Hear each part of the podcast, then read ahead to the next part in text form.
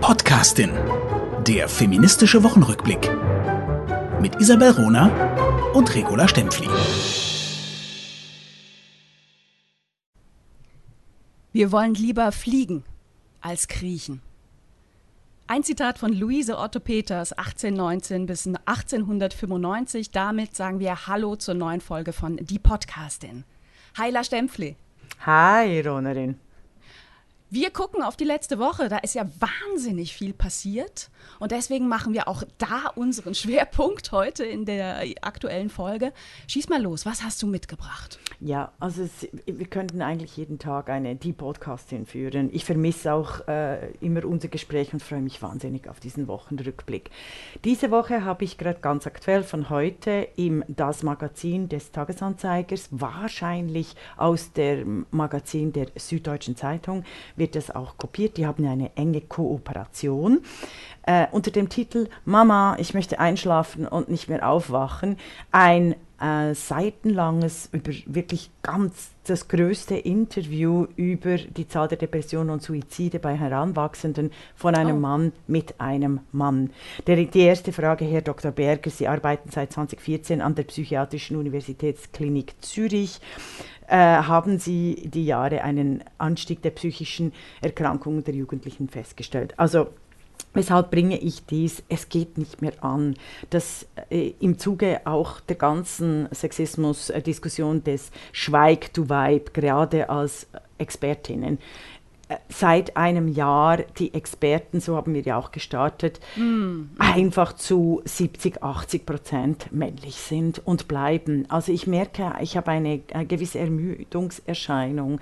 Wir sind ja wirklich so losgefahren, weil wir realisiert haben, dass die Pandemie quasi ähm, alte Stereotypen aus dem 19. Jahrhundert hervorbringt. Also wir ja, das war der Grund für die Podcast. Ja, mhm. ja und, äh, und eben als ich dies gesagt habe, habe ich gedacht, also ich, ich fasse es nicht und das ist heute Morgen. Oder? Also, und ich, ich werde, ich, das macht mich dann sehr müde und ich bin einfach fassungslos, weil äh, mhm.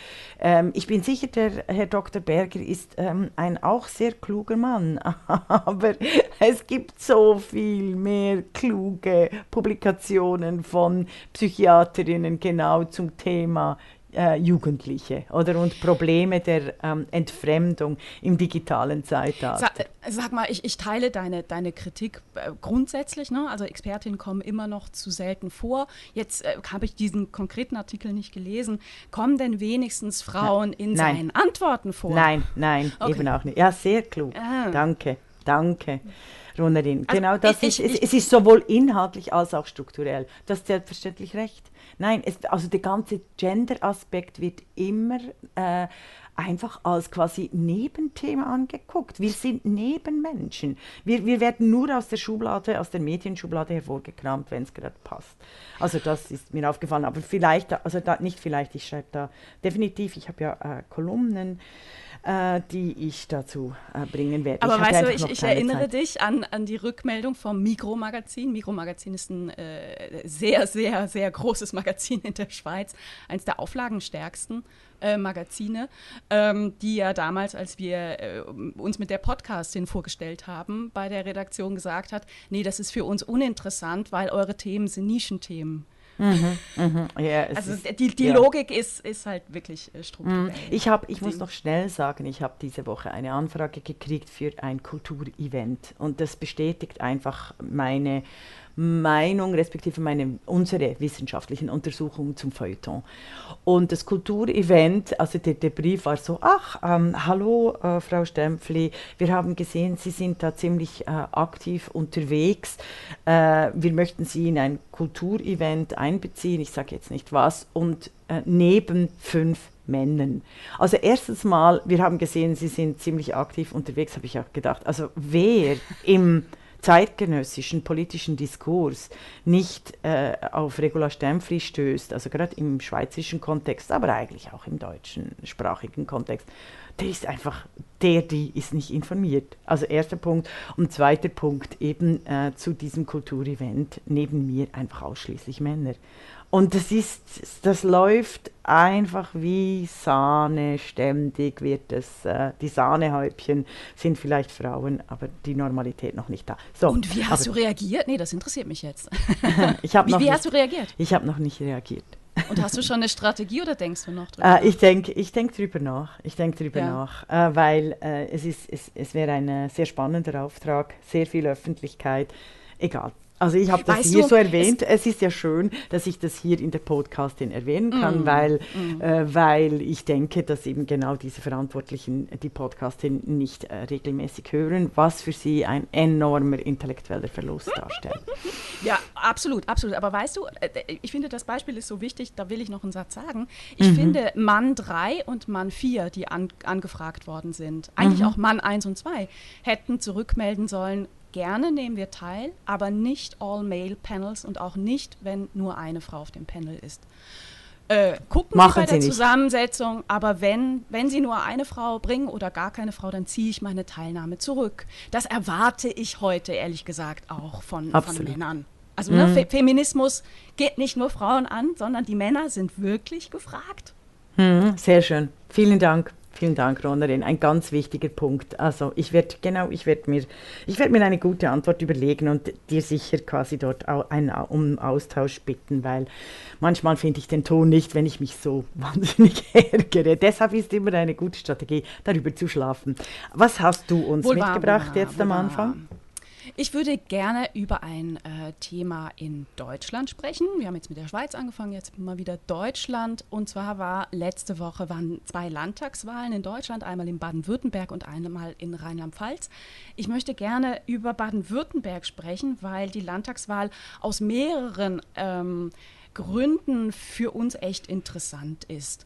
Und ich will aber von vornherein sagen, das, was ich gleich sage, hat überhaupt nichts damit zu tun mit irgendwelchen politischen Vorlieben von mir, die ich auch mhm. nicht öffentlich machen werde, sondern ich versuche das wirklich rein deskriptiv zu machen. Und selbst wenn ihr nach äh, meinem kleinen Beitrag denkt, ihr wisst, wie ich gewählt hätte, wäre ich in Baden-Württemberg wahlberechtigt gewesen. Wahrscheinlich stimmt es nicht, das vorweggenommen. Also die beiden Aspekte, die die, die Wahl besonders interessant machen, sind einmal, wie, wie sind die Medien umgegangen mit dem Spitzenkandidaten der Grünen, Winfried Kretschmer und äh, Kretschmann, Entschuldigung, und der Spitzenkandidatin der CDU, Susanne Eisenmann. Und das zweite ist das Wahlrecht in Baden-Württemberg. Die Landtagswahl ist so ausgegangen, dass die Grünen mit großem äh, Abstand gewonnen haben. Ähm, 32,6 Prozent der Wahlberechtigten, die auch zur Wahl gegangen sind, haben ihr Kreuz bei den Grünen gemacht. Die CDU äh, liegt bei 24 Prozent und dann sehr weit abgeschlagen SPD 11 Prozent, FDP 10,9 und AfD ist wieder einstellig. Ähm, jetzt hatten wir diese, diese Spitzenkandidaten, einmal Kretschmann, der seit zehn Jahren Ministerpräsident ist in Baden-Württemberg. Und einmal Susanne Eisenmann für die CDU, die äh, bis 2016 in Stuttgart ein Bürgermeisterinnenamt hatte für Kultus, Schule und Sport. Und seit 2016 die amtierende Kultusministerin von Baden-Württemberg ist. Ähm, also alles, äh, beides äh, Typen, die, die viel natürlich auch in der Presse waren, in, in, bevor, die, äh, bevor die heiße Phase des Wahltags, äh, des Wahlkampfs anging ähm, und die sich jetzt gegenüberstanden. Und, und einen großen erfahrungspolitischen Rucksack. Beide trugen, das ist wichtig. Natürlich, natürlich. Jetzt ist bei Wahlen auch immer so, du hast völlig recht. Äh, bei Wahlen ist es natürlich auch immer so, gerade im, im Landtag, dass die Person, die das Amt innehat, des Ministerpräsidenten oder der Ministerpräsidentin, wenn wir nach Rheinland-Pfalz gucken, äh, einen gewissen, gewissen Vorschuss hat an, mhm. an Vorschusslorbeeren, einen gewissen Vorsprung hat. Das, das, das, das war, das, das kann man bei allen Wahlen ähm, nachverfolgen. Was mir wirklich aufgefallen ist in der medialen Berichterstattung war, dass völlig andere Kriterien herangezogen wurden, um die Leistung zu beurteilen von Eisenmann und Kretschmann. Und ich will ein konkretes Beispiel geben, und zwar von der SWR, vom, von der SWR-Berichterstattung, also öffentlich-rechtlich. Ähm, und dieses Beispiel kann man auch so genau noch äh, nach, nachsehen und auch nachlesen auf der SWR-Homepage. Da ähm, wurde eines der beiden Duelle dieser beiden ähm, kommentiert und es wurde herangezogen ein Experte für Körpersprache. Na, also ein ganz neutraler Experte. hm. Ja, und auf der SWR-Homepage kann man lesen, ich zitiere jetzt daraus, besonders auf die Authentizität von Kretschmann und Eisenmann käme es an.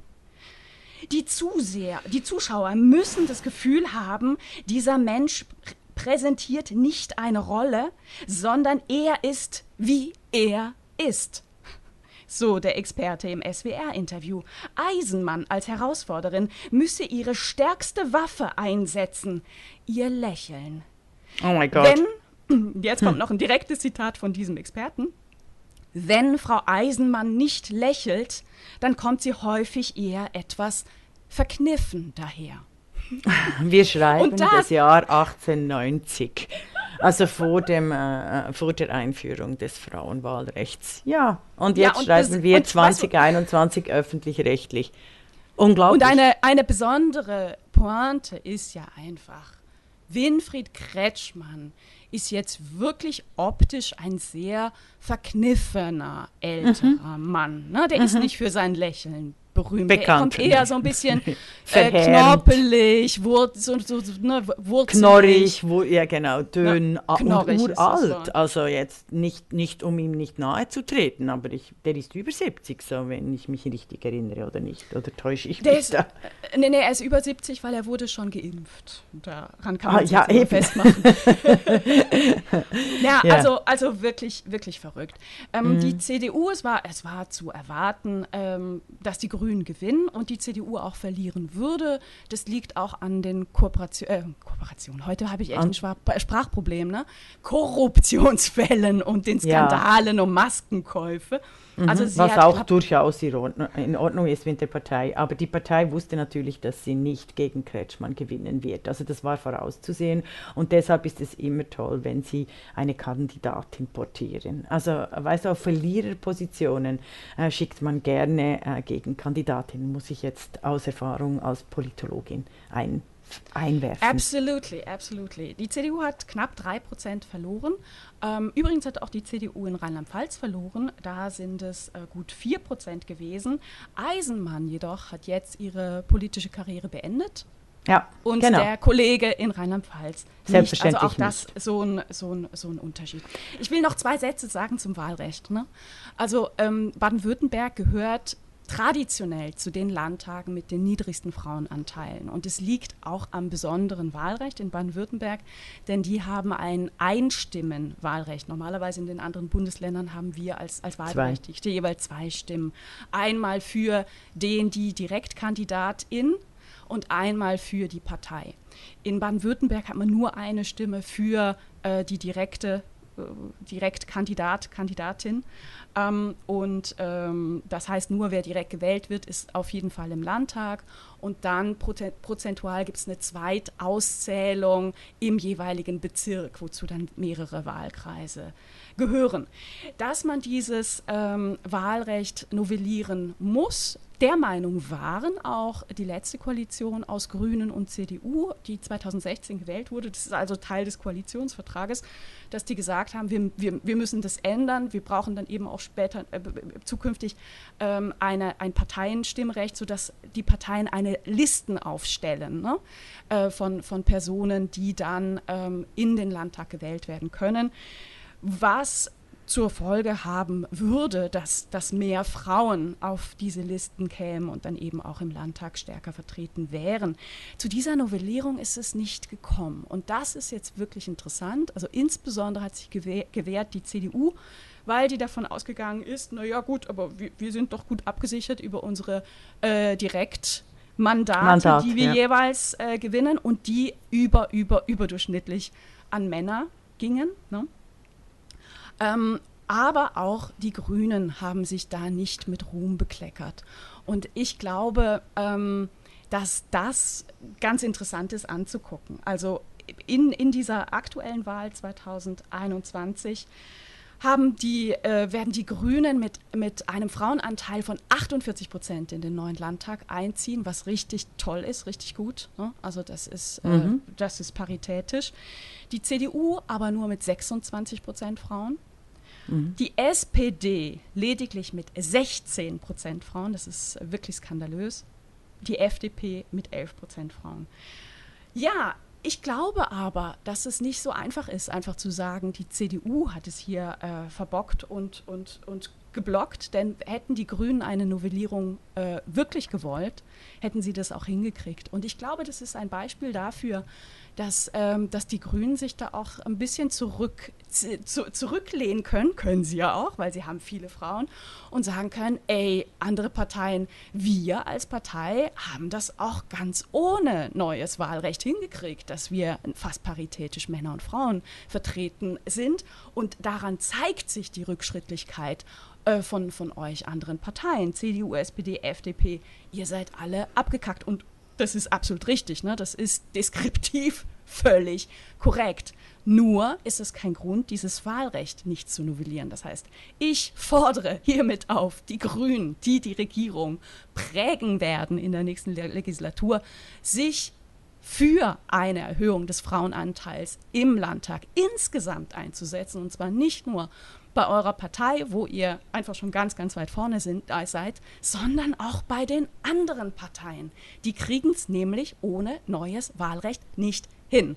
Und darunter leiden die Frauen, weil die nicht repräsentiert sind. Und die haben verdammt nochmal in jeder Partei ein Anrecht. Und es gibt die Notwendigkeit, dass mehr Frauen im Landtag sind. So, das kleine Suada von der Rohnerin zu Beginn. Ja, da gibt es eigentlich ganz viel zu sagen, weil es drei Ebenen gibt. Also es gibt hm. die Ebene der Wahlteilnahme und da sind immer noch weniger Frauen werden mobilisiert als Männer zur Wahlteilnahme. Das liegt vor allem auch an der Themensetzung und den Medien, die eben Experten die Politik zu einer Männerangelegenheit machen und zwar immer stärker in den letzten 20 Jahren, äh, was mich relativ fassungslos macht. Also das ist die Mobilisierungsebene. Dann gibt es die Nominierungsebene. Das ist das, was du auch ansprichst, dass die Parteien einfach viel zu wenig Frauen in den eigenen Reihen nicht nur einfach fördern, sondern überhaupt äh, anständige Listenplätze zugestehen. Da habe ich ja schon immer den Vorschlag gemacht, dass alle Parteien, die öffentlich-rechtliche Gelder kriegen, die müssen einen Mindestansatz von 30 Prozent haben. Also da kannst nicht halbe halbe machen, weil das Paritätsgesetz wurde ja abgelehnt. Es Aber gibt du kannst keine Liste einen, in Bavü, Stempfli. Es gibt keine ich Liste. Ich weiß, in, in Baden-Württemberg Baden-Württemberg, ja, aber mhm. lass mich bitte Ist fertig reden. Gerne. ja, also, aber es geht, es geht darum, es geht darum innerhalb der, der Wahlkampf, aber es gibt Kandidierende, oder nicht? Oder bin ich da falsch? Es gibt bin, Direktmandate, exakt. Eben, ja. Mhm. und, und da kriegen die Frauen die, genau. die am äh, wenigsten ausrichtsreich sind. Das ist der das, Punkt. Das, genau. Und das darf eigentlich nicht sein, das hast du ja ausgeführt. Und dann das Wahlproblem, also dass Frauen eben aufgrund der Berichterstattung, aufgrund der existierenden öffentlichen äh, sexuellen Diskriminierung und Gewalt, also nicht nur sexuellen, jetzt äh, sage ich, kann ich nicht reden, sondern äh, der Diskriminierung des äh, auch der Frauen als Menschen in der Politik äh, werden dann eben haben weniger Chancen. Und eben die Berichterstattung zu Baden-Württemberg, dass die äh, Kandidatin äh, nur 3% Wahlanteil verloren hat, aber von ihrem Amt zurücktritt und der, äh, der Kandidat, der unterlegene Kandidat in, was war das, Rheinland-Pfalz, 4% ja. für die Partei verloren hat, aber selbstverständlich seine Ämter behält, ist auch ein Klassiker. Und der wird viel zu wenig äh, thematisiert. Also gerade in der CDU, es sind ja nicht nur Skandale, sondern es ist ähm, wirklich erschreckend festzustellen, was sich Männer an Korruption äh, Beziehungsfilz und Missmanagement leisten können und immer noch in ihren Ämtern sitzen und dass das nicht jeden Tag in den großen deutschen Zeitungen von den Männern auch kommentiert wird als Geschlechtsphänomen. Wie kann es sein, dass absolut offensichtliche Korruption und Beziehungsfilz und Missmanagement kein Grund mehr ist, dass die, die, die Männer zurücktreten. Bei einer Frau, die wären schon, wenn, wären das alles Frauen, die wären schon längst von der Bildfläche verschwunden. Wie war, wie war. Super Zusammenfassung und gute Einordnung. Also es sind einfach diese drei Ebenen, finde ich, mhm. äh, ganz, ganz wichtig. Also jetzt komme ich, wenn wir schon dabei sind, ähm, äh, ich lasse jetzt die Istanbul-Konvention, die werden wir nächstes, äh, nächste Woche sicher nehmen. Die Türkei hat die Istanbul-Konvention verlassen, also quasi will die Gewalt an Frauen wieder salonfähig machen. Es gibt viele Aufrufe äh, in den sozialen Medien, die Türkei deswegen wegen Menschenrechtsverletzungen anzugehen. Die Türkei ist ein besonderer Fall. Ich wäre sehr froh, wenn wir das äh, auf nächste Woche verschieben können. Ich möchte noch einen Ärger und eine, eine Struktur in der Medienlandschaft erwähnen, und zwar, dass Julian Reichelt, wir erinnern mhm. uns, er ist freigestellt von seinem Chefredakteurenposten der äh, größten europäischen Tageszeitung Bild aufgrund von schweren Vorwürfen von Machtmissbrauch, äh, sexueller äh, äh Gewalt, Diskriminierung, sexuelle äh, Missmanagement, Misconduct. Und was macht die linke, linksliberale Die Zeit. Es gibt zwei Interviewer, also eine Interviewerin und ein Interviewer. Reichel kriegt dieses Interview in Die Zeit.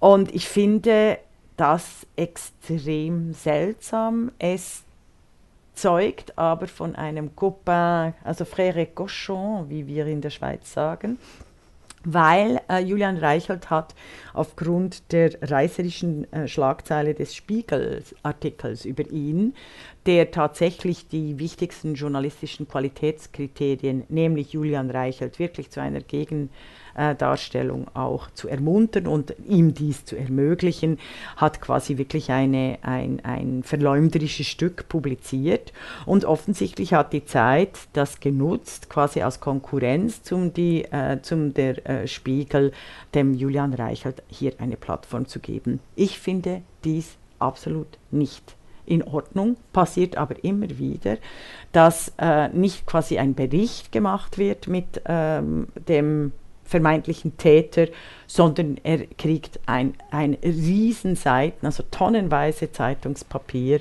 und Medienaufmerksamkeit, um die eigene Position zu vertreten. Das hatten wir auch äh, bei antisemitischen Satirikerinnen, das haben wir auch bei frauenfeindlichen Satirikern, die statt dass quasi die ähm, Angreifenden, also die Medienanalystinnen, wie wir quasi auch gefragt werden und mal eine Seite darüber sinnieren können, was ist, steckt eigentlich dahinter, werden immer wieder die Täter und Täterinnen äh, interviewt und dann mit äh, Hashtags, Hyperlinks getrennt. Sehr ärgerlich, finde ich. Krass, erstaunlich. Mhm. Erschreckend. Erschreckend. Erzählt auch ganz viel ne, darüber, wie, wie wir eigentlich mit, mit strukturellen Problemen umgehen. Nämlich überhaupt nicht strukturell, sondern personifiziert. Und dann guckt man auch noch, als, als wäre es neutral, ne? als würde da Aussage gegen Aussage stehen und, und man müsste jetzt, bevor das Compliance-Verfahren abgeschlossen ist, ähm, man gibt ja noch nicht mal beiden Seiten den gleichen Raum, ne? sondern genau. in diesem Fall jetzt wirklich nur Julian Reichelt. Das ist das ist, mhm. das ist schockierend. Mhm. Weißt du, also zum, zum Thema, wir hatten das ja letztes, in der letzten Folge sehr ausführlich. Ähm, aus, Aufhänger war da der, der Tamedia-Skandal, wo sich inzwischen sind es 113 Journalistinnen mit einem offenen Brief äh, über den strukturellen Sexismus in den Tamedia-Redaktionen der Schweiz ähm, äh, äh zu Wort ja, gemeldet haben und, und, und unterschrieben. Ja, ja. Ja, und es ist ja bis heute so, dass keine einzige der großen Talkshows in der Schweiz das Thema aufgegriffen hat. Genau, das wollte ich auch sagen. Ja. Äh, also nicht nur Talkshows, also Tages, das Tagesgespräch des Schweizer äh, Fernsehens, SRF, das ist die wichtigste Mittagssendung. Das Tagesgespräch dauerte eine, Stunde, äh, eine halbe Stunde und ungefähr die letzten 20 Tagesgespräche waren ausschließlich mit Experten. Das gibt von mir jetzt wirklich eine wow. äh, massive Studie. Es ist unfassbar. Und es sind äh, eigentlich, äh, also die Chefin von Radio, äh, Schweizer äh, Radio ist eine Frau und das war schon lange ein Thema über den strukturellen äh, Sexismus, gerade in den wichtigsten Flaggschiffen wie Echo der Zeit, äh, äh, Rendezvous am Mittag und eben das Tagesgespräch. Und es hat sich nichts nada niente geändert. Ich glaube, dass die tolle äh, Direktorin von Schweizer Radio und Fernsehen dies einfach viel zu wenig realisiert hat, weil sie mit der Baustelle Fernsehen äh, beschäftigt ist. Oder? Du meinst und, Nathalie und Wappler, ne? Nathalie Wappler, genau. Mhm. Ja, die ist klasse. Die ist, ja, ja, ja. Und ich denke einfach, äh, äh, da braucht es eine Intervention. Jetzt meine Frage an dich, Ronerin. Wie erklärst du dir, dass sich die Schweizer Medienlandschaft, auch die öffentlich-rechtlichen Medien, alle Radiostationen, Lokalradios, denen, denen das wirklich ein tolles Thema, ein wichtiges Thema wäre.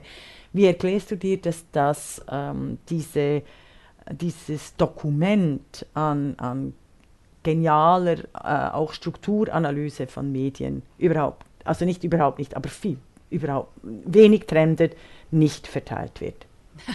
ja, das Grundproblem ist, wenn Medien über sich selber und Probleme in den Medien berichten müssen. Die Antwort gibt dir aber ganz einfach ein NZZ-Artikel, der, ich glaube, gestern oder vorgestern erschienen ist, den ich gelesen habe und äh, der der das Ganze total abtut und ich glaube deswegen symptomatisch ist. Also da in, in diesem offenen Brief der 113 Journalistinnen, man kann diese Zahl gar nicht häufig genug sagen, ähm, da, da ist ein Anhang dran von sieben Seiten mit konkreten Beispielen und konkreten Erlebnissen dieser Journalistinnen in den Redaktionen. Und dieser Anhang wird in diesem NZZ-Artikel abgetan als Zitat Anekdoten.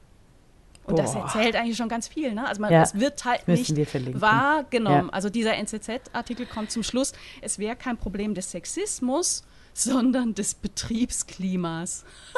ja, ja, ja. Das ist, aber ich habe noch eine andere. Ich habe wirklich noch eine ganz andere Erklärung und die ist extrem wichtig und die wird einfach nicht genug mitgedacht.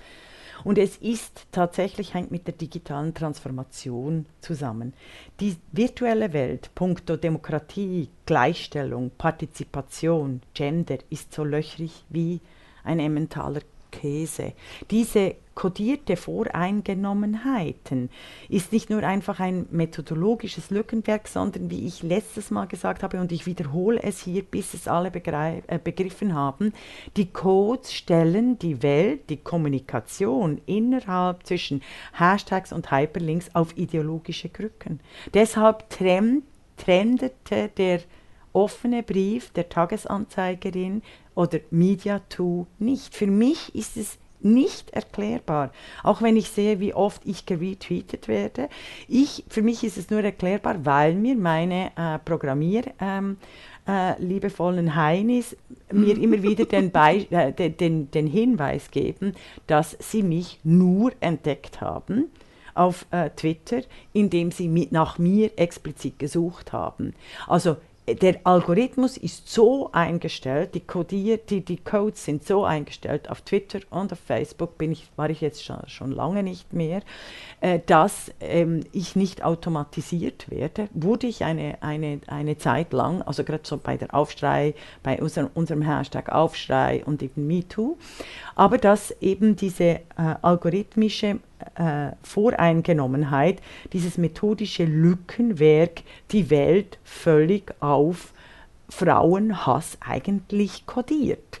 Also diese Datenherrschaft ist so religiös, das heißt, sie vernachlässigt die innere Logik der kodierten Kommunikation, dass die Medienschaffenden dies gar nicht realisieren, um beispielsweise bei Hashtag Media2, wenn es zu wenig Retweets gibt oder zu wenig äh, Followers, zu wenig Bots, also wenn dieser automatische Generator bei absolut lächerlichen Männerthemen eben nicht eingestellt ist, dass sie dann behaupten, das ist kein relevantes Thema. Dabei ist es Fiktion, selbstverständlich ist es ein relevantes Thema, aber die Fiktion der kodierten, der kodierten Automatismen lässt es nicht zu, dass die Realität der, des wichtigsten politischen Themas in den letzten zwei Wochen in der Schweiz nicht wahrgenommen wird. Und das konstruiert eine Ohnmacht von allen Minderheiten zum Schaden von uns allen, weil die Medien dann bei Rassismus, Sexismus, äh, Diversity, Trans People, die alle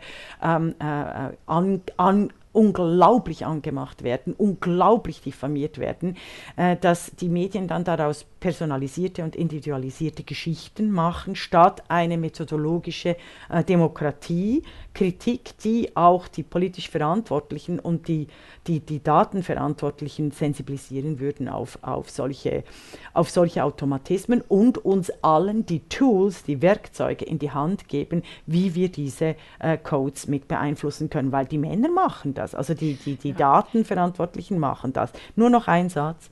Es geht letztlich um die Referenz von absolut falschen antidemokratischen, sexistischen, diskriminierenden Daten, also diese Referenz dieser furchtbaren Daten zu uns echten Lebewesen und der Wirklichkeit. Und das ist ein Punkt von Hannah Arendt. Wahrheit ist immer an Wirklichkeit geknüpft. Und was wir im Moment erleben und gerade am Beispiel Media2 äh, massiv erkennen, ist, dass diese Referenz von falschen Daten zu echten Lebewesen die sogenannten Fake News und die Fiktionen kreiert, die schließlich mit aller Brutalität auf uns Frauen in der Realität zurückschlagen. Mm, mm. Brillant, brillante Analyse, These. Mhm. Diese Art der Berichterstattung wäre genauso, gäbe es kein Internet. Denn die Codes naja, mhm. woher kommen denn die Codes? Sie sind Abbild des dominanten Denkens und das Denken, unser Diskurs, herzlichen Glückwunsch, wir sind im Patriarchat. Und ich finde, dieser NZZ-Artikel ähm, ist, ist tatsächlich da ein gutes Beispiel, denn in diesem NZZ-Artikel kommt sehr, sehr stark raus, es wird von einer neutralen Norm ausgegangen. Also es gibt so etwas wie Neutralität im Journalismus. Ein konkretes Beispiel dann in diesem Artikel ist, wer entscheidet, welche, über welche Themen berichtet wird. Und da beschreibt dieser Artikel das so, naja, also diese Redakteurinnen in diesem Brief sagen ja, ganz viele Themen rund um 50 Jahre Frauenstimmrecht wurden unterdrückt oder rund um, um den Frauenstreik. Dabei war die Entscheidung rein neutral, begründet auf journalistischen Kriterien. Mhm, dass aber mhm. diese Kriterien und diese Neutralität nicht nicht existieren jenseits eines äh, zutiefst androzentrischen Denkens. Das wird nicht reflektiert. Die Neutralität ist neutral. Ja, ja. Und das und, ist das Problem. Genau, und es wird nicht reflektiert, äh, dass es nicht einfach nur quasi Männer sind, die dieses andropozentrische Denken extrem in den Mittelpunkt setzt, sondern auch Frauen. Eben, also äh, Frauen und Männer sind äh, quasi der, der patriarchalen, auto, autogenerierten äh, Autocomplete-Logik unterworfen. Und dass Männer die Entscheidung treffen, über welche Themen berichtet wird. Weißt ja, ja, das auch war die ja sind ja nicht neutral. Ja. Also ja. es spielt ja. eben eine Rolle, wie divers ein Team ist, das Entscheidungen fällt. Und Dieter Media ist in ihren Leitungsstrukturen extremst männlich. Ne? Ja, au, also alle Verlage, alle Verlage. Ich würde auch die Süddeutsche da, da reinnehmen. Das, das fällt mir auf und weil vor allem die Süddeutsche ja so eng eng äh, gekoppelt ist an äh, Tamedia. Ich finde einfach schon noch was tun, äh, da braucht es tatsächlich äh, erstens mal eine große Untersuchung über eben diesen Prozess, den ich beschrieben habe. Und ich bin nicht deiner Meinung, dass es genau gleich dieses Patriarchale, diese Logik worse. des. Nein, nein, nein, nein, nein, nein. Ich glaube, hm? ich, äh, nein, nein, nein, nein, weil die Mehrheitsverhältnisse, die, die Rückschritte, die, die Backlashs, weißt du, in der Wirklichkeit, eben das zum Beispiel die Türkei ohne Sanktionen, die Istanbuler Konvention verlassen kann, dass sich diese Autokraten gerade rund um äh, Brüssel nach wie vor auch als Mitgliedstaaten Autokraten generieren können, hängt sehr wohl mit der äh, sehr mächtigen kodierten Informationsdatenverarbeitung zusammen, ähm, die ganz ehrlich vor 20 Jahren äh, pluralistischer waren, weil es einfach viel mehr Regionalpolitik gab, die tatsächlich die Diskriminierung von vielen Gruppen auch, auf, auf auch die Möglichkeit hatte, da äh, auf, aufzuheben und etwas zu machen. Und das ja. ist weggefallen. Das ist, aber wir brauchen jetzt nicht zu, äh, uns zu unterhalten, ob es, in früh, äh, ob es früher besser war als nein, heute. Nein, nein, das meine ich gar also nicht. Also weil da, ich hasse, ich hasse solche das Diskussionen oder das ist nichts Neues oder so. Das finde ich echt, nein, das ist neoliberal, nee. äh, abblockend, jede Diskussion abblockend. Das, diese Diskussion finde ich, äh, find ich wirklich nicht äh, hilfreich im Sinne aber die von führen wir realisieren, nicht, äh, zu realisieren, was passiert. Ja, ja aber weißt du, gerade Beispiel Türkei, also ein, ein ganz wichtiges wichtiger politischer Grund, warum da kein großer Aufschrei vonstatten geht, ist, dass die Türkei eine sehr machtvolle Position hat in Sachen Flüchtlinge nach Europa ja. lassen. Das und dann, naja gut, aber, aber äh, weißt Nein. du, da, da, werden halt gewisse Themen gegeneinander abgewogen und Frauenrechte sind in der Prio nie weit oben. Das ist alles, was ich dazu sagen will, Steffi. Ja, aber ich bin mir eben da nicht, ich bin mir in dieser Aussage, Frauenrechte sind nie äh, a priori oben, weil es eben, es geht um Macht, es geht um Struktur und es geht wirklich um die Medienberichterstattung. Die Politisierenden können mhm. sich im Moment, im Jahr 2021, alles leisten, so wie das, was ich eben Trumpism nenne, weil die autogenerierten Rating-Methoden und Trends und Hashtags, die äh, die Regierenden eigentlich völlig außen vor lassen. Also es gibt nur noch Fiktionen und es gibt keinen Reality-Check im Sinne von Rücktritt, Wahlen, äh, äh einer Wirklichkeit, die genug Gewicht hat, um sich in diesen wachsenden Fiktionen ähm, reinzubrechen. Das ist das, was Hannah Arendt in ihrem Totalitarismusbuch auf den Punkt bringt, dass es äh, diese Halbwahrheiten, diese Kate dieses kategorische Denken, das sich verselbstständigt und einen totalen Wirklichkeitsverlust provoziert, dass es den Regierenden ermöglicht, überhaupt nicht mehr mit wirklichen Menschen zu verhandeln, sondern nur noch ihre Ideologie zu reproduzieren, die letztlich in Listen landet, wer wie wann, zu welchem Zeitpunkt entsorgt werden soll. Das ist mir und, wirklich hm. wichtig. Und ja, das ist auch ein ganz nicht. wichtiger, nein, tue ich nicht. Äh, das ist ein wichtiger Punkt. Aber jetzt haben wir ganz viele Hörerinnen und Hörer, die sich fragen, okay, unsere Situation in unserem internetgestützten Medienzeitalter ist hm, äh, suboptimal. Ist so was, ja. was können wir jetzt tun, konkret? habe ich dir ja gesagt. Also das Wichtigste ist, dass die Verantwortung, dass eben no data without representation. Es gibt keine Daten mehr, so wie ich keine Steuern äh, äh, zahlen muss ohne politische Repräsentation. Also dass diese Diskussion wirklich in aller Öffentlichkeit und unter den Datenmanagern und Managerinnen äh, geführt wird. Und das ist nicht um algorithmisch, also es geht auch um algorithmische Ethik, aber es geht tatsächlich um die politische Teilhabe anhand der Daten.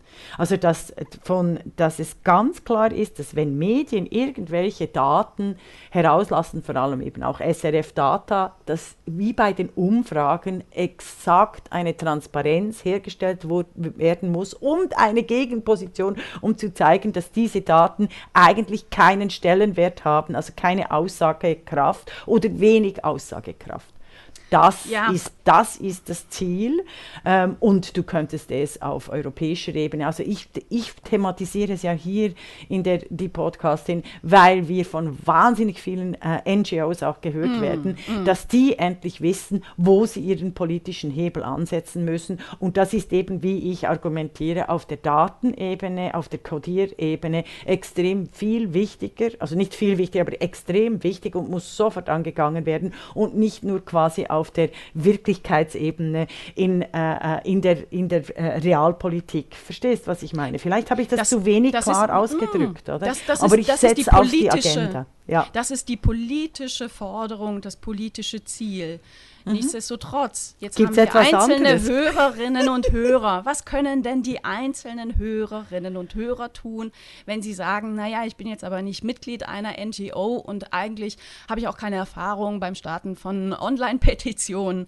Gibt es denn etwas, ja. was man im alltäglichen Verhalten im Netz machen kann mhm. als Individuum? Absolut, da hast du äh, sehr richtig. Also ich eben, es geht immer um die Verlinkung, also die Hashtags setzen und, aus, und ich würde mal einfach eine Weile lang, ich mache es auch nicht ganz konsequent, ausschließlich ähm, äh, Frauen-Accounts ähm, retweeten. Und ich verspreche der Ronerin und den HörerInnen ganz, ganz fest, dass ich diesen, ich, ich habe ein Programm gekriegt mit autogenerierten äh, Instagram-Account, Facebook-Account und so, was ganz viele Männer benutzen, was sie mir eben äh, gesagt haben, hey, wieso benutzt du nicht dieses System? Weil ich A, fast keine Zeit habe, B, äh, wirklich die Nase voll, jetzt muss mich ich schon wieder in eine neue Plattform nicht nur einwählen, sondern du weißt, also ihr wisst alle, was das bedeutet, oder?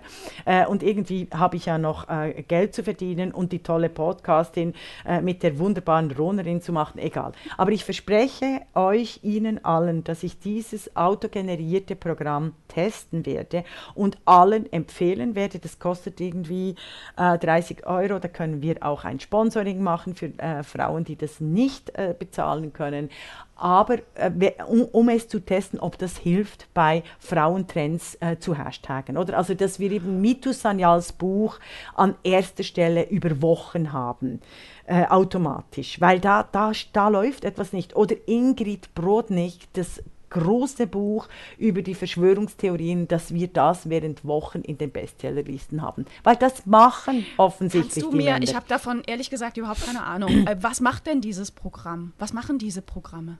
Eben, die, Ja, die nein, nein, agieren, aber- die agieren, erzähl's die mir für- agieren wie für. Bots, also okay, nein, die agieren wie die Ronerin und die Stempfli auf Twitter, Instagram, Facebook und äh, Telegram, TikTok, wie sie alle heißen. Sie agieren wie Userinnen. Und die, aber zu, zu 10, zu 20, zu 30, du kannst das, den Multiple Factor kannst du dort eben kodiert einbauen. Also, Verstehst du also, bezahlst, wie- du wie- bezahlst eigentlich Bots, damit sie ja, äh, gewisse Themen nur, unterstützen? äh, Die, die Bots, ja, ja, aber die Bots sind ja mittlerweile extrem clever. Also das sind quasi diese Halbwahrheiten, also diese Halbbots, oder? Die sowohl reale Menschen äh, wie äh, äh, automatisierte äh, Programme miteinander verbinden. Das ist ja der Clou. Oder dass äh, äh, sowohl Real Accounts äh, quasi automatisch retweetet werden, also oder, äh, verteilt werden, als auch ähm, äh, eben von Re- Realpersonen, als auch dann einfach Bots. Ich freue mich auf deinen Bericht darüber. Danke. Bis dahin, also ich habe es ja lieber mit, mit konkreten Menschen. Ich weiß, das ist naiv. Nein, Aber bis nein, dahin bitte auf, Aufruf an alle, die uns zuhören. Uns Retweetet teilen. und liked mal nur eine Woche lang ausschließlich Tweets und Posts von Frauen. Mir Absolut. fällt nämlich tatsächlich auf, dass Männer wahnsinnig zurückhaltend sind. Also die erzählen mir dann, oh, ich habe wieder gesehen, was du getweetet hast und das ist Ja. so gut. Sie würden sich aber lieber die Hand abhacken offiziell, Ja. offensichtlich, als das mal zu sharen und zu pushen. Mhm. Das, machen, das machen nur Frauen und auch Frauen zu wenig. Also von daher, das meine Aufgabe, Absolut. Meine, mein Wunsch an euch. Ja. Ich würde gerne noch ein bisschen über die Annabelle-Studie sprechen, Ah, wenn ja, für genau, dich okay. Ja. Letzte Woche, Annabelle ist äh, die, die wichtigste, Klammer einzige, Frauenzeitung, Frauenmagazin in der Schweiz, das äh, überlebt hat bislang. Annabelle ist sehr bekannt in der Schweiz, in Deutschland nicht so sehr.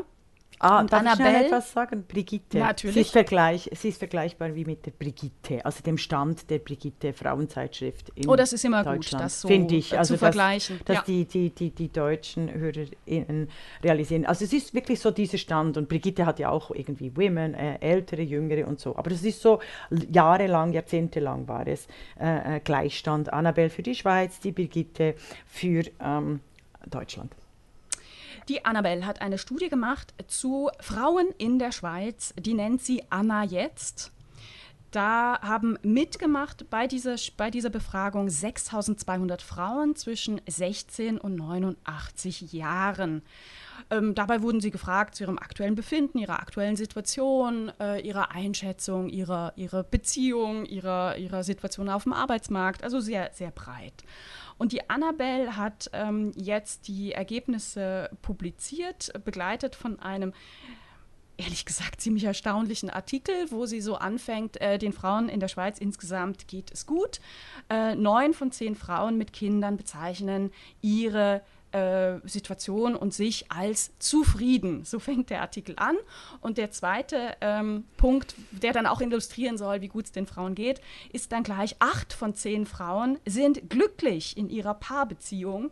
Und weiter unten im, im Artikel steht dann, ähm, jede fünfte, die in einer Paarbeziehung sich befindet, sagt, sie könne sich nicht trennen, weil sie finanziell abhängig ist. Mhm. Also ne, acht von zehn mhm. Frauen sind glücklich in ihrer Beziehung, aber äh, ne, äh, das Fünftel, was übrig bleibt, würde sich trennen, kann aber nicht. Mhm. Eine Zahl ähm, hat mich in dieser Studie schock schockiert, völlig schockiert. Und zwar geben 56 Prozent der Frauen an, dass sie sich nicht allein finanzieren könnten dass sie also stark finanziell abhängig sind. Ja, ja, 56 Prozent, ja. Deshalb haben wir, deshalb müssen wir wirklich immer wieder über Geld reden. Ja. Ja. Ich weiß, und der, der kommt, aber mhm. genau diese Zahl, du bist wirklich, äh, das kommt viel zu wenig in diesem Artikel vor. Also die ganze Logik dieser Umfrage äh, ist für mich auf den, auf, den, äh, auf den Hinten gestellt. Ich hätte mit dieser Zahl begonnen im Artikel. Ja, ja. Gell? Ja. ja. Na, der Artikel ist mal wieder total unpolitisch. Völlig unpolitisch.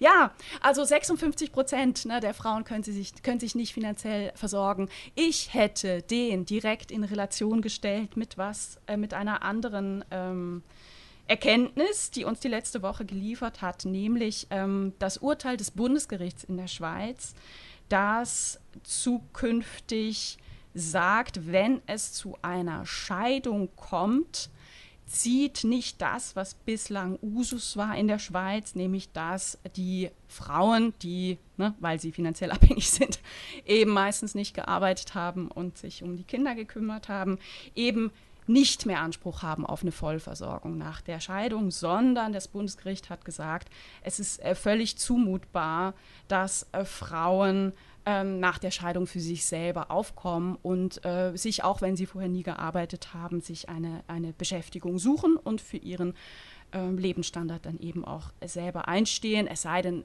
kleine Kinder sind da, ne? diesen, diesen Aus, die, mhm. diesen, diesen äh, Also du hast gibt's. gesagt, ja, aber du hast gesagt, vorher nicht gearbeitet haben. Natürlich haben sie gearbeitet, sie hatten keine Erwerbseinkommen. Vielen das ist ganz genau. wichtig. Sorry, das ist einfach extrem wichtig. Ja, Sorry, du wolltest noch was sagen dazu? Und dann diese Regelung, ich. diese Re ja, sehr, sehr gerne. Ja, ja, diese, diese ja. rechtliche Regelung gibt es in Deutschland auch seit 2008. Ne? Und sie, ähm, sie geht schlicht und ergreifend von einer gleichberechtigten Beziehung aus, wo, wo Männer und Frauen äh, während ihrer Partnerschaft äh, beide ein Einkommen hatten, sich auch beide um, um Kinder gekümmert haben und sich dann eben auch als, als gleiche und gleichberechtigte trennen. Ähm, und die in der Schweiz natürlich ein, ein, ein, eine, eine, eine Normpartnerschaft beschreibt, die es, die es nicht gibt. Nicht die gibt, gibt es nicht. Die gibt es nicht. Also es gibt äh, und dieses äh, Urteil ist ein absoluter Skandal und noch skandalöser ist es, waren die Kommentare. Äh, damit werden vielleicht die Frauen endlich gezwungen, der Erwerbsarbeit nachzugehen und zu den Kindern zu schauen und, und, und. Also da war, war so viel falsch und das zeigt einfach einmal mehr, dass unter dem Prätext von Gleichberechtigung eine Fiktion etabliert wird, juristisch und ökonomisch, die es in der Realität überhaupt nicht gibt und alle quasi Vorrechte der Frauen, oder das waren ja Schutzrechte übrigens, also Witwenrente war ein Schutzrecht, des Scheidungs, äh, das Sche der Scheidungsschutz für Frauen mit Kleinen, das war ein Schutzrecht für die Frauen, die die bürgerlichen Frauen eingebracht haben. Und die linken Frauen, äh, sehr oft sehr junge Frauen, die keine Ahnung haben, wie sie in 30 Jahren dann aussehen werden, respektive wie klein ihres Bankkonto aussehen wird, wenn sie sich nicht wirklich extrem bewusst darum kümmern äh, und immer davon ausgehen, äh, sie werden der Frauenarmut anheimfallen, äh, dass unter diesem, dass quasi mit einer Fiktion von Gleichstellung werden juristische Festlegungen gemacht, die Frauen extrem benachteiligten. Wir haben schon jetzt den höchsten Anteil von Frauenarmut der letzten äh, 50 Jahre, genau weil diese Schutzrechte alle aufgehoben wurden. Oder? Also die dann die neuen Feministinnen als ähm, dualistische Rechte, als, als, äh, als binäre Rechte äh, angreifen. Und mhm. hier, auch hier wieder das Thema, das ich vorher hatte, Leute, es geht genau um eine Fiktion, eine automatisierte Theorienfiktion und, ums, und wenn die Fakten dagegen sprechen, eben sprich Frauenarmut, oder Frauenwirklichkeit in Ehen oder in Partnerschaften mit Kindern, wenn diese Fakten dagegen sprechen, gegen diese gloriose Theorie der Gleichberechtigung, ähm, äh, dann umso schlimmer für die Theorie der Gleichberechtigung. Das ist mal, was wir wirklich, wirklich anmachen, äh, anpacken ich, müssen. Ich, ich, ich, wohne ja jetzt schon seit äh, 20 Jahren in Deutschland ne? und ich hatte mhm. in, in, der letzten Woche just äh, zwei Vorträge bzw. Podien ähm, in, in der Schweiz, im Schweizer Kontext, also natürlich im im Netz und digital gestützt. Ne? Ja, wunderbar und ich bin, verteilen. Ich bin, ja. ich bin wirklich, wirklich schockiert gewesen. Ich meine, ich schreibe über die Schweiz. Ne? Ich habe das Buch gemacht, 50 Jahre Frauenstimmrecht in der Schweiz. Ich kriege, ich, ich versuche sehr nah an den De Debatten in der Schweiz dran zu bleiben. Und trotzdem bei diesen Podiumsrunden war ich schockiert über die Rückständigkeit mhm. der Schweizer Politik in Sachen Gleichberechtigung und, und über den Umgang der Frauen mit dieser von der Politik gesetzten Rahmenbedingungen. Ja. Ja, und Diskriminierung, ähm, also ja, ja. Einfach, also, einfach mal, um es ja. für die Deutschen ganz klar zu, zu beschreiben. Ähm, dadurch, dass die Schweizerinnen bis 71 kein Stimmrecht hatten, waren sie ausgeschlossen von der Gesetzgebung. Das heißt, die Gesetze, die vor 71 entstanden sind, waren hochgradig gegen Fraueninteressen gerichtet. Und an, diesen, an dieser Gesetzeslage knabbern die Schweizerinnen bis heute. Das sieht man beispielsweise an dem, an dem krassen Beispiel, dass die Schweiz erst 2005 eine Mutterschaftsversicherung eingeführt mhm. hat, mhm. wo also Mütter, die ein Kind bekommen, Anrecht haben auf eine bezahlte ähm, Mutterschaftszeit. Die war anfangs 14 Wochen und inzwischen 16 Wochen. Ne? Mhm. Also das, was in, der, in, in Deutschland 14 Monate sind, wenn sich beide Paare beteiligen. Die Väter haben seit dem 01.01.2021 das Anrecht auf zwei Wochen bezahlte Vaterschaftszeit. Das ist äh, die, die, die, die Realität. Mhm. über, über, den, äh, über den man da spricht. Die, die Kinderbetreuungssituation ist skandalös in der Schweiz. Also das ist äh, wirklich skandalös. Und dennoch sind viele, viele Schweizerinnen, ähm, weil sie nicht nach rechts und links gucken und gucken, wie funktioniert es denn in anderen Ländern, der Meinung, sie wären auf der Höhe der Zeit und auf der Höhe des Prozesses. Was mhm. nicht stimmt. Ja, also um, umso ärgerlicher ist diese Umfrage in der Annabelle, weil die wird natürlich herangezogen ähm, von allen ähm, Sexisten oder auch einfach so den Linksliberalen und ich weiß gar nicht, was ihr habt, ihr seid ja glücklich. Also wenn Frauen gefragt werden, äh, wie glücklich sind sie in ihrer Beziehung, welche Frau sagt da total unglücklich, äh, wenn sie sich nicht trennen kann aus äh, finanziellen Gründen? Also jeder Mensch als radikal soziales Wesen äh, muss natürlich die eigene Situation so zurechtbiegen, dass sie nicht jeden Tag so schmerzt, dass es keinen Ausweg gibt. Also wenn ich weiß, dass ich in einem finanziellen Gefängnis stecke, falls ich mich äh, äh, von meinem Partner trenne, dann ist es klar, dann schlucke ich gewisse Dinge äh, runter. Das ist dann quasi auch die Notwendigkeit decken, um die Freiheit zu leben. Der Typ ist ja glücklicherweise nicht immer da. Also ich finde, ich finde, ja, ich finde solche Zwischen, zwischen äh, äh, Grauzonen müssen reflektiert werden. Also wie können, wie können Menschen sagen, ich bin tot unglücklich, ähm, äh, wenn sie, also äh, wenn die strukturellen Faktoren so sind, dass sie halt sich mit dieser äh, Situation arrangieren müssen. Ich finde es ja auch gut, also ich finde es ja auch äh, extrem privilegiert und dumm, immer wieder zu klagen über, die eigen, über den eigenen Zustand und nichts zu tun. Also das ist schon, da hat auch etwas, oder? Zwei ähm, Punkte, zwei Punkte ja. dazu. Ne? Also ähm, einmal Annabelle, einmal noch Bundesgericht und mhm. beides hängt zusammen. Ne? Also diese, diese, äh, dieser Entscheid des Bundesgerichts ist ein Aufruf an die Politik, jetzt Rahmen zu schaffen, die die dafür sorgen, dass sich Frauen in der Schweiz selber versorgen können. Dazu braucht es mehr Gleichberechtigung und dazu braucht es gesetzliche, strukturelle Rahmenbedingungen. Ja, also es braucht Aber auch in Deutschland. Ja. Ja, ja natürlich. Aber weißt du, gegenüber der, das musste ich auch zweimal sagen bei diesen, bei diesen Podien, ich lebe nicht in einem progressiven Land. Deutschland ist kein progressives Land. Nein. Gegenüber der Schweiz sind wir hammer Paradies, ja. Das ist schockierend. Das ist wirklich schockierend. Ja, ja. So, bam. Also politische Rahmenbedingungen, die schaffen sich aber nicht von selbst, sondern da braucht es Politikerinnen und Politiker, die sich darum kümmern. So, Fakt 1. Mhm. Fakt 2 nochmal. Annabelle völlig bekloppt, Entschuldigung, war eine Rückmeldung, die, die in dieser Studie kam. 60 Prozent der befragten Frauen bezeichnen sich nämlich nicht als Feministinnen. Ah, das ist aber Und da ja. äh, raste ich aus, weil es mal wieder mhm. zeigt, dass die Leute nicht wissen, was Feminismus ist. Liebe Leute, Feminismus ist keine Brötchentüte, die ihr einfach so füllen könnt, wie ihr es definitorisch möchtet. Beim Feminismus ging es schon immer um das Ziel der Gleichberechtigung von Männern und Frauen. Männer und Frauen gleiche Rechte und Chancen zu geben. In der Argumentation waren feministische Bewegungen, Strömungen, Gruppen immer unterschiedlich. Aber dieses Ziel, Feminismus als Männer und Frauen sind Menschen und deswegen gleich, haben sie, müssen sie gleiche Rechte haben. Das eint.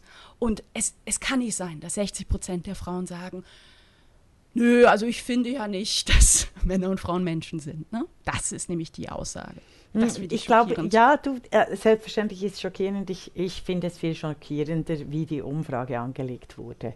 Also eine Frage so zu formulieren, würden Sie sich als Feministin bezeichnen, ist einfach schlicht äh, Das dumm, erzählt ganz viel. Weil, ja. Genau, weil das ist, das, also hier hätte der, Fik, der äh, Fiktionscheck, also ich plädiere ja nicht für einen Faktencheck, sondern vor allem für einen Fiktionscheck. hier hätte der Fiktionscheck Check einsetzen sollen. Also die ganze Umfrage ist aufgrund von antifeministischen Fiktionen, ist aufgrund von antifeministischen Fiktionen aufgebaut. Und so wird auch der Artikel äh, äh, geschrieben. Und es ist eben nicht reflektiert, was, wie du in den Wald rufst, so halt es zurück. Und es ist wirklich nicht das Entscheidendste, dass Frauen sich als Feministin bezeichnen. Es ist viel entscheidender, dass es ähm, eigentlich nichts außer Feminismus Feminismus gibt, das mal zu erkennen.